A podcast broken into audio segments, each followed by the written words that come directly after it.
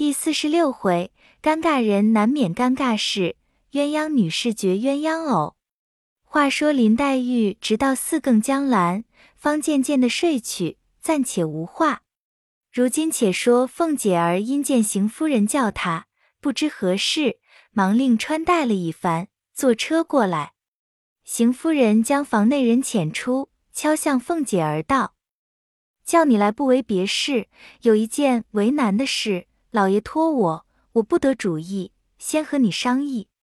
老爷因看上了老太太的鸳鸯，要她在房里，叫我和老太太讨去。我想这倒平常有的事，只是怕老太太不给你，可有法子？凤姐儿听了，忙道：“依我说，竟别碰这个钉子去。老太太离了鸳鸯，饭也吃不下去的，那里就舍得了。”况且平日说起闲话来，老太太常说，老爷如今上了年纪，做什么左一个小老婆，右一个小老婆放在屋里，没得耽误了人家。放着身子不保养，官儿也不好升做去，成日家和小老婆喝酒。太太听这话，很喜欢老爷呢。这会子回避还恐回避不及，倒拿草棍戳老虎的鼻子眼去了。太太别恼，我是不敢去的。明放着不中用，而且反招出没意思来。老爷如今上了年纪，行事不妥，太太该劝才是。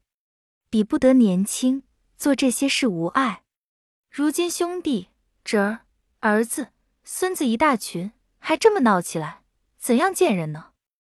邢夫人冷笑道：“大家子三房四妾的也多，偏咱们就使不得。我劝了也未必依。”就是老太太心爱的丫头，这么胡子苍白了，又做了官的一个大儿子，要了做房里人，也未必好驳回的。我叫了你来，不过商议商议。你先派上了一篇不是，也有叫你要去的理，自然是我说去。你倒说我不劝，你还不知道耐性子的，劝不成，先和我恼了。凤姐儿知道邢夫人秉性于丹强。只知承顺假设以自保，次则揽取财货为自得。家下一应大小事务，具有假设摆布。凡出入银钱事务，一经他手，便客色异常，以假设浪费为名。须得我就中俭省，方可常补。儿女奴仆，一人不靠，一言不听的。如今又听邢夫人如此的话，便知他又弄左性。劝了不中用，连忙陪笑说道：“太太这话说的极是，我能活了多大，知道什么轻重？想来父母跟前，别说一个丫头，就是那么大的活宝贝，不给老爷给谁？背地里的话那里信的？我竟是个呆子，连二爷或有日得了不是，老爷太太恨的那样。”恨不得立刻拿来一下子打死，及至见了面也罢了，依旧拿着老爷太太心爱的东西赏他。如今老太太待老爷，自然也是那样了。依我说，老太太皆喜欢，要讨接就讨去。我先过去哄着老太太发笑，等太太过去了，我搭讪着走开，把屋子里的人我也带开，太太好和老太太说的。给了更好，不给也没妨碍，众人也不知道。邢夫人见他这般说，便又喜欢起来，又告诉他道：“我的主意先不和老太太要，老太太要说不给，这事便死了。我心里想着先悄悄的和鸳鸯说，他虽害臊，我细细的告诉了他，他自然不言语，就妥了。那时再和老太太说，老太太虽不依。”搁不住他愿意，常言人去不中留，自然这就妥了。凤姐儿笑道：“到底是太太有智谋，这是千妥万妥的。别说是鸳鸯，凭他是谁，那一个不想拔高望上，不想出头的，这半个主子不做，倒愿意做个丫头，将来配个小子就完了。”邢夫人笑道：“正是这个话了。”别说鸳鸯，就是那些执事的大丫头，谁不愿意这样呢？你先过去，别露一点风声，我吃了晚饭就过来。凤姐儿暗想，鸳鸯素习是个可恶的，虽如此说，保不严她就愿意。我先过去了，太太后过去，若她依了便没。话说，倘或不依，太太是多疑的人，只怕就以我走了风声，使他拿枪做事的。那时太太又见了应了我的话，羞恼变成怒，拿我出起气来，倒没意思。不如同着一起过去了。他依也罢，不依也罢，就移不到我身上了。想必阴笑道：“方才临来，舅母那边送了两笼子鹌鹑，我吩咐他们炸了，原要赶太太晚饭上送过来的。我才进大门时，见小子们抬车，说太太的车拔了缝，拿去收拾去了。不如这会子坐了我的车，一起过去倒好。”邢夫人听了。便命人来换衣服，凤姐忙着服侍了一回，娘两个坐车过来。凤姐又说道：“太太过老太太那里去，我若跟了去，老太太若问起我过去做什么的，倒不好。不如太太先去，我脱了衣裳再来。”邢夫人听了有理，便自往贾母处和贾母说了一回闲话，便出来假托往王夫人房里去。从后门出去，打鸳鸯的卧房前过，只见鸳鸯正然坐在那里做针线，见了邢夫人，忙站起来。邢夫人笑道：“做什么呢？我瞧瞧，你扎的花越发好了。”一面说，一面便接他手内的针线瞧了一瞧，只管赞好，放下针线，又浑身打量。只见他穿着半新的藕荷色的绫袄，青缎掐牙背心，下面水绿裙子，丰腰削背，鸭蛋脸面，乌油头发，高高的鼻子，两边腮上微微的几点雀斑。鸳鸯见这般看他，自己倒不好意思起来，心里便觉诧异，阴笑问道：“太太，这会子不早不晚的，过来做什么？”邢夫人使个眼色儿，跟的人退出。邢夫人便坐下，拉着鸳鸯的手，笑道：“我特来给你道喜来了。”鸳鸯听了，心中已猜着三分，不觉红了脸，低了头不发一言。听邢夫人道：“你知道你老爷跟前竟没有个可靠的人，心里再要买一个，又怕那些人牙子夹出来的不干不净，也不知道毛病儿。”买了来家，三日两日又要操鬼吊猴的，因满府里要挑一个家生女儿收了，又没个好的，不是模样不好，就是性子不好。有了这个好处，没了那个好处，因此冷眼选了半年，这些女孩子里头，就指你是个家，模样、行事做人温柔可靠，一概是齐全的。意思要和老太太讨了你去，收在屋里。你比不得外头新买的，你这一进去了，进门就开了脸，就封你姨娘，又体面又尊贵。你又是个要强的人，俗话说的，金子终得金子换，谁知竟被老爷看中了你。如今这一来，你可遂了素日志大兴高的愿了，也堵一堵那些嫌你的人的嘴，跟了我回老太太去。说着，拉了他的手就要走。鸳鸯红了脸，夺手不行。邢夫人知他害臊，因又说道：“这有什么骚处？你又不用说话，只跟着我就是了。”鸳鸯只低了头不动身。邢夫人见他这般，便又说道：“难道你不愿意不成？若果然不愿意，可真是个傻丫头了。放着主子奶奶不做。”倒愿意做丫头，三年二年，不过配上个小子，还是奴才。你跟了我们去，你知道我的性子又好，又不是那不容人的人。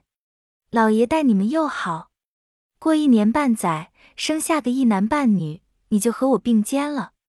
家里人你要使唤谁，谁还不动？现成主子不做去，错过这个机会，后悔就迟了。鸳鸯只管低了头，仍是不语。邢夫人又道：“你这么个想快人，怎么又这样急展起来？有什么不称心之处，只管说与我，我管你遂心如意就是了。”鸳鸯仍不语。邢夫人又笑道：“想必你有老子娘，你自己不肯说话，怕骚。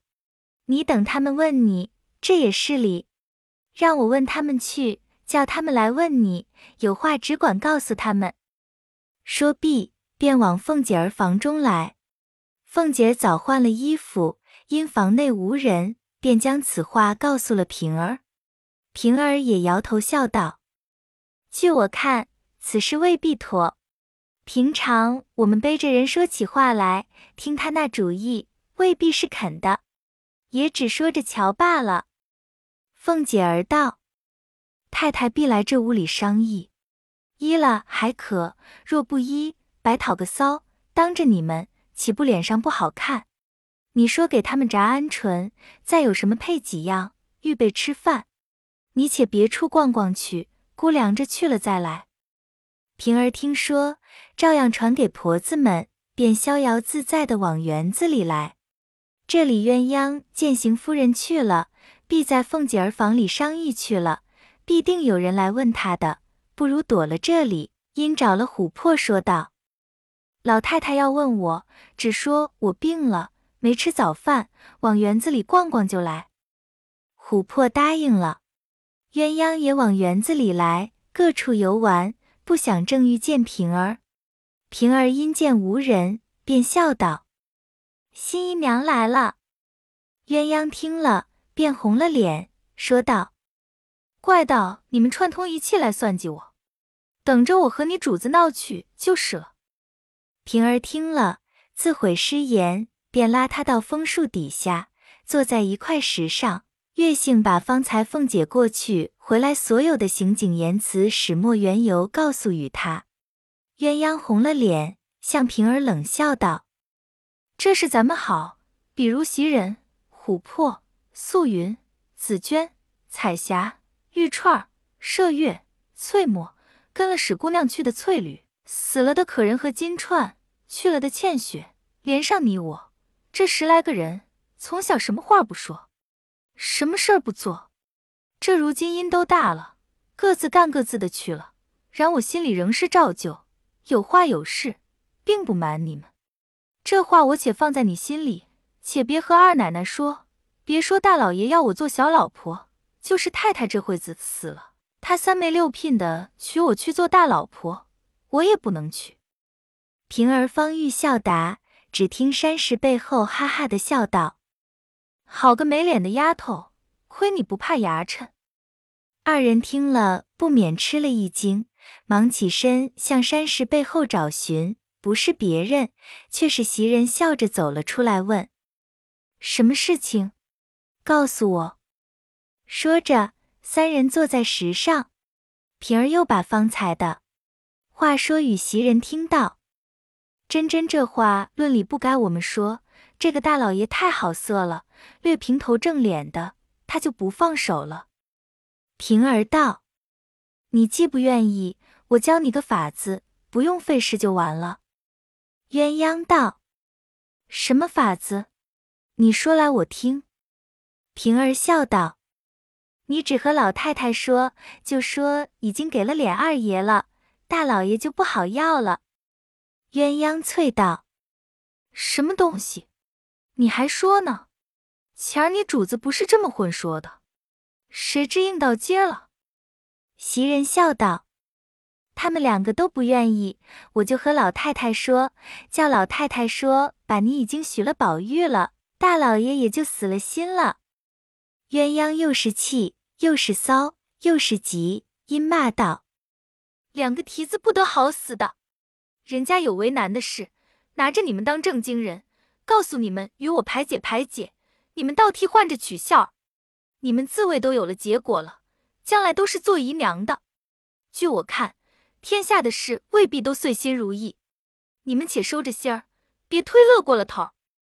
二人见他急了，忙陪笑央告道：“好姐姐，别多心，咱们从小都是亲姊妹一般，不过无人处偶然取个笑儿。”你的主意告诉我们知道，也好放心。鸳鸯道：“什么主意？我只不去就完了。”平儿摇头道：“你不去未必得甘休。大老爷的性子你是知道的。虽然你是老太太房里的人，此刻不敢把你怎么样，将来难道你跟老太太一辈子不成？也要出去的。那时落了他的手，倒不好了。”鸳鸯冷笑道：“老太太在一日，我一日不离这里。若是老太太归西去了，她横竖还有三年的孝呢。”没个娘才死了，她先带小老婆的。等过三年，知道又是怎么个光景，那时再说。纵到了至极为难，我剪了头发做姑子去，不然还有一死，一辈子不嫁男人又怎么样？乐得干净呢。平儿袭人笑道：“真这蹄子没了脸，越发信口儿都说出来了。”鸳鸯道：“事到如此。”骚一回怎么样？你们不信，慢慢的看着就是了。太太才说了，找我老子娘去，我看他南京找去。平儿道：“你的父母都在南京看房子，没上来，终究也寻得着。现在还有你哥哥嫂子在这里，可惜你是这里的家生女儿，不如我们两个人是单在这里。”鸳鸯道：“家生女儿怎么样？”牛不吃水强按头，我不愿意，难道杀我的老子娘不成？正说着，只见他嫂子从那边走来，袭人道：“当时找不着你的爹娘，一定和你嫂子说了。”鸳鸯道：“这个娼妇专管是个九国贩骆驼的，听了这话，他有个不奉承去的。”说话之间，已来到跟前，他嫂子笑道。那里没找到，姑娘跑了这里来。你跟了我来，我和你说话。平儿、袭人都忙让座。他嫂子说：“姑娘们请坐，我找我们姑娘说句话。”袭人、平儿都装不知道，笑道：“什么话这样忙？我们这里猜谜儿，迎手劈子打呢，等猜了这个再去。”鸳鸯道：“什么话？”你说吧，他嫂子笑道：“你跟我来，到那里我告诉你，横竖有好话。”鸳鸯道：“可是大太太和你说的那话。”他嫂子笑道：“姑娘既知道，还奈何我？快来，我细细的告诉你，可是天大的喜事。”鸳鸯听说，立起身来，照他嫂子脸上下死劲啐了一口。指着他骂道：“你快夹着逼嘴离了这里，好多着呢！什么好话？宋徽宗的鹰，赵子昂的马，都是好话。什么喜事？状元窦儿冠的江儿又满是喜事。怪到成日家羡慕人家女儿做了小老婆，一家子都仗着他横行霸道的，一家子都成了小老婆了。看得眼热了，也把我送在火坑里去。”我若得脸呢，你们在外头横行霸道，自己就封自己是舅爷了；我若不得脸败了时，你们把旺八脖子一锁，生死由我。一面说一面哭，平儿袭人拦着劝，他嫂子脸上下不来，因说道：“愿意不愿意，你也好说，不犯着牵三挂四的。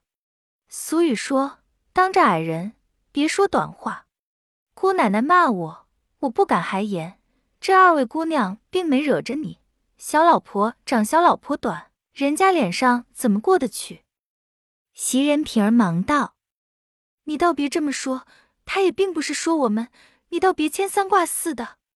你听见那位太太、太爷们封我们做小老婆，况且我们两个也没有爹娘、哥哥兄弟在这门子里仗着我们横行霸道的。他骂的人自有他骂的。”我们犯不着多心。鸳鸯道：“他见我骂了他，他骚了，没得盖脸，又拿话挑唆你们两个。幸亏你们两个明白，原是我急了，也没分别出来，他就挑出这个空儿来。他嫂子自觉没趣，赌气去了。鸳鸯气得还骂，平儿袭人劝他一回，方才罢了。平儿因问袭人道：“你在那里藏着做什么的？我们竟没看见你。”袭人道：“我因为往四姑娘房里瞧我们宝二爷去的，谁知迟了一步，说是来家里来了。我疑惑怎么不遇见呢？想要往林姑娘家里找去，又遇见他的人说也没去。我这里正疑惑是出园子去了，可巧你从那里来了，我一闪，你也没看见。后来他又来了。”我从这树后头走到山子时候，我却见你两个说话来了。谁知你们四个眼睛没见我。一语未了，又听身后笑道：“四个眼睛没见你，你们六个眼睛竟没见我。”三人唬了一跳，回身一看，不是别个，正是宝玉走来。袭人先笑道：“叫我好找，你那里来？”宝玉笑道。我从四妹妹那里出来，迎头看见你来了，我就知道是找我去的，我就藏了起来哄你。看你这头过去了，进了院子就出来了。逢人就问，我在那里好笑，只等你到了跟前唬你一跳的。后来见你也藏藏躲躲的，我就知道也是要哄人了。我探头往前看了一看，却是他两个，所以我就绕到你身后。你出去，我就躲在你躲的那里了。平儿笑道：“咱们再往后找找去，只怕还找出两个人来也未可知。”宝玉笑道：“这可再没了。”鸳鸯已知话俱被宝玉听了，只伏在石头上装睡。宝玉推他笑道：“这石头上冷，咱们回房里去睡，岂不好？”说着拉起鸳鸯来。又忙让平儿来家做吃茶，平儿和袭人都劝鸳鸯走，鸳鸯方立起身来，四人竟往怡红院来。宝玉将方才的话俱已听见，心中自然不快，只默默地歪在床上，任他三人在外间说笑。那边邢夫人因问凤姐儿鸳鸯的父母，凤姐因回说。他爹的名字叫金彩，两口子都在南京看房子，从不大上京。他哥哥金文祥现在是老太太那边的买办，他嫂子也是老太太那边江喜的头儿。邢夫人便令人叫了他嫂子金文祥媳妇来，细细说与他。金家媳妇自是喜欢，兴兴头头找鸳鸯，指望一说必妥，不想被鸳鸯抢白一顿。又被袭人、平儿说了几句，羞恼回来，便对邢夫人说：“不中用，他倒骂了我一场。”因凤姐在旁，不敢提平儿，只说袭人也帮着他抢白我，也说了许多不知好歹的话，回不得主子的。太太和老爷商议再买罢，谅那小蹄子也没有这么大福，我们也没有这么大造化。邢夫人听了，因说道。又与袭人什么相干？他们如何知道的？又问：“还有谁在跟前？”金家的道：“还有平姑娘。”凤姐忙道：“你不该拿嘴巴子打他回来。我一出了门，他就逛去了，回家来连一个影儿也摸不着他。他必定也帮着说什么呢？”金家的道。平姑娘没在跟前，远远的看着，倒像是她，可也不真切。不过是我白忖度。凤姐便命人去，快打了他来，告诉他我来家了，太太也在这里，请他来帮个忙。凤儿忙上来回道：“林姑娘打发了人下请字，请了三四次，她才去了。奶奶一进门，我就叫她去的。林姑娘说，告诉你奶奶，我烦她有事呢。”凤姐儿听了方罢，故意的还说：“天天烦他，有些什么事？”邢夫人无忌吃了饭回家，晚间告诉了贾赦。贾赦想了一想，即刻叫贾琏来说：“南京的房子还有人看着，不止一家，即刻叫上金彩来。”贾琏回道：“上次南京信来，金彩已经得了痰迷心窍。”那边连棺材银子都赏了，不知如今是死是活。便是活着，人事不知，叫来也无用。他老婆子又是个聋子。贾赦听了，呵了一声，又骂：“下流球囊的，偏你这么知道，还不离了我这里！”唬的贾琏退出，一时又叫传金文祥。贾琏在外书房伺候着，又不敢家去，又不敢见他父亲，只得听着。一时金文祥来了，小妖儿们直带入二门里去，隔了五六顿饭的功夫才出来去了。贾琏暂且不敢打听，隔了一会，又打听贾赦睡了，方才过来。至晚间，凤姐告诉他，方才明白，鸳鸯一夜没睡。至次日，他哥哥回贾母接他家去逛逛，贾母允了，命他出去。鸳鸯意欲不去，又怕贾母疑心，只得勉强出来。他哥哥只得将贾赦的话说与他，又许他怎么体面，又怎么当家做姨娘。鸳鸯只咬定牙不愿意。他哥哥无法，少不得去回复了贾赦。贾赦怒起来。因说道：“我这话告诉你，叫你女人向他说去，就说我的话。自古嫦娥爱少年，他必定嫌我老了。大约他恋着少爷们，多半是看上了宝玉，只怕也有假脸。果有此心，叫他早早歇了心。我要他不来，此后谁还敢收？此事一件，第二件，想着老太太疼他，将来自然往外聘做正头夫妻去。”叫他细想，凭他嫁到谁家去，也难出我的手心。除非他死了，或是终身不嫁男人，我就服了他。若不然时，叫他趁早回心转意，有多少好处？假设说一句，金文祥应一声是。假设道：“你别哄我，我明还打发你太太过去问鸳鸯，你们说了，他不依，便没你们的不是。若问他。”他在依了，仔细你的脑袋。金文祥忙应了，又应，退出回家，也不等的告诉他女人转说，竟自己对面说了这话，把个鸳鸯气得无话可回。想了一想，便说道：“便愿意去，也须得你们带了我回生老太太去。”他哥嫂听了，只当回想过来，都喜之不胜。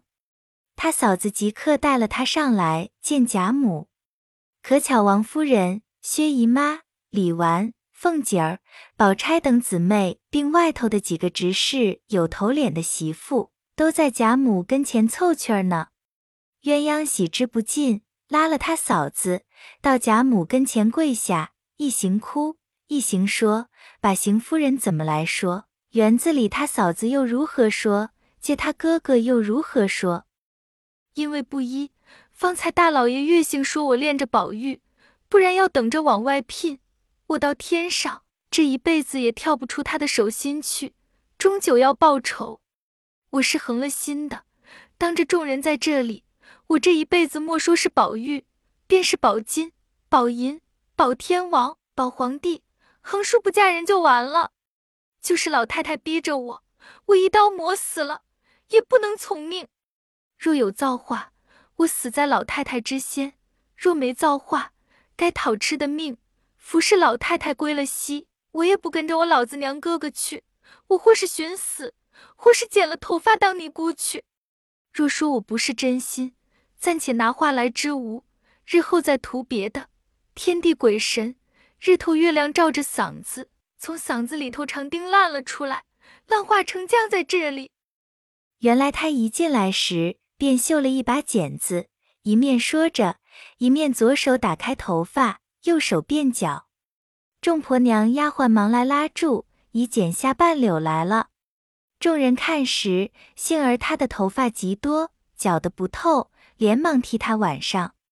贾母听了，气得浑身乱颤，口内只说：“我通共剩了这么一个可靠的人，他们还要来算计。”因见王夫人在旁。便向王夫人道：“你们原来都是哄我的，外头孝敬，暗地里盘算我，有好东西也来要，有好人也要，生了这么个毛丫头，见我待她好了，你们自然气不过，弄开了她，好摆弄我。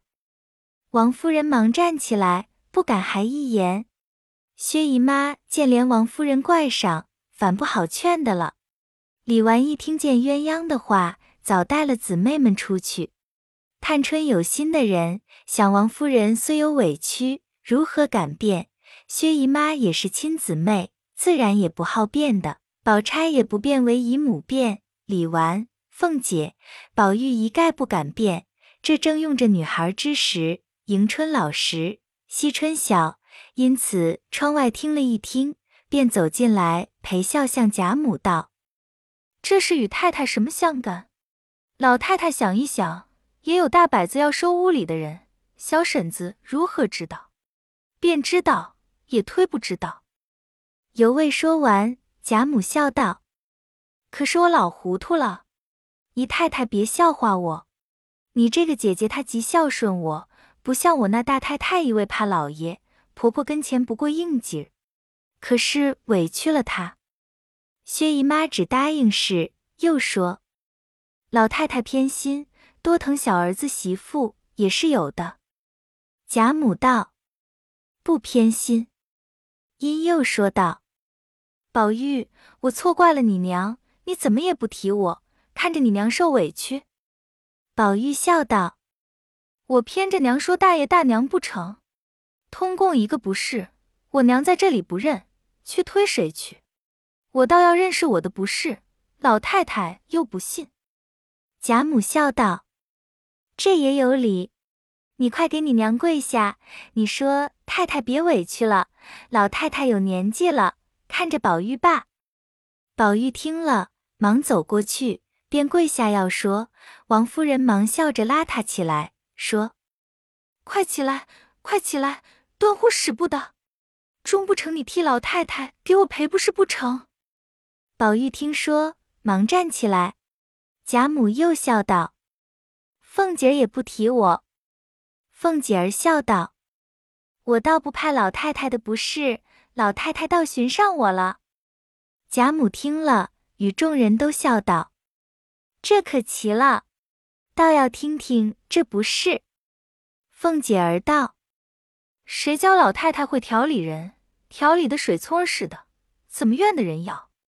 我幸亏是孙子媳妇，若是孙子，我早要了，还等到这会子呢。”贾母笑道：“这倒是我的不是了。”凤姐儿笑道：“自然是老太太的不是了。”贾母笑道：“这样我也不要了，你带了去吧。”凤姐儿道：“等着休了这辈子，来生托生男人，我再要罢。”贾母笑道：“你带了去，给脸儿放在屋里，看你那没脸的公公还要不要了。”凤姐儿道：“脸儿不配。”就只配我和平儿这一对烧糊了的卷子和他混吧。